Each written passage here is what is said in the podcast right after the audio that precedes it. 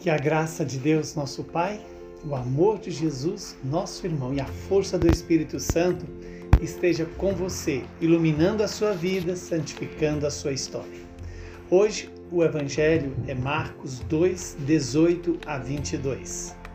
Naquele tempo, os discípulos de João Batista e os fariseus estavam jejuando. Então vieram dizer a Jesus: Por que os discípulos de João e os discípulos dos fariseus jejuam? E os teus discípulos não jejuam? Jesus então respondeu: Os convidados de um casamento poderiam por acaso fazer jejum enquanto o noivo está com eles? Enquanto o noivo está com eles, os convidados não podem jejuar. Mas vai chegar o tempo em que o noivo será tirado do meio deles, e aí então eles vão jejuar. Ninguém põe um remendo de pano novo numa roupa velha porque o remendo novo é, repuxa o pano velho e o rasgão fica ainda maior. Ninguém põe vinho novo em odres velhos, porque o vinho novo arrebenta os odres velhos e o vinho e os odres se perdem. Por isso, vinho novo em odres novos. Palavra da salvação. Glória a vós, Senhor. Que esta palavra se cumpra em nossas vidas e realize em nós aquilo que ela nos anuncia e o que, que essa palavra nos, nos anuncia? Nos anuncia o cuidado que temos que ter com o tempo, o tempo em que Deus se revela. Quando Jesus diz que os, enquanto o noivo está, os convidados não podem jejuar.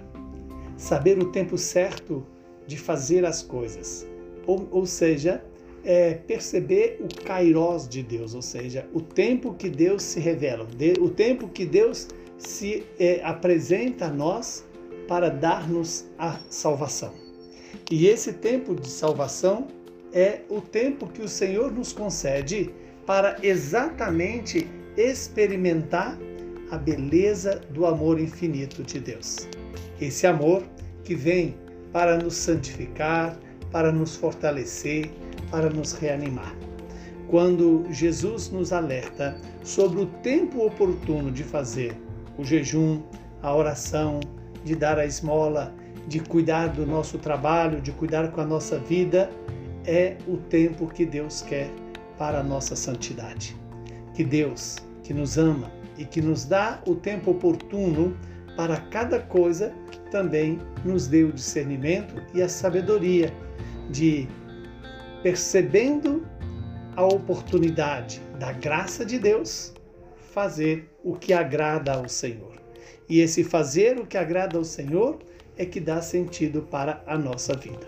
Que Deus seja a nossa força, que Deus seja o nosso consolo, que Deus seja o nosso ânimo para viver segundo a vontade dele. E essa vontade é a nossa santidade. Que o Deus Todo-Poderoso nos abençoe, nos santifique, nos livre de todo mal e nos dê a paz.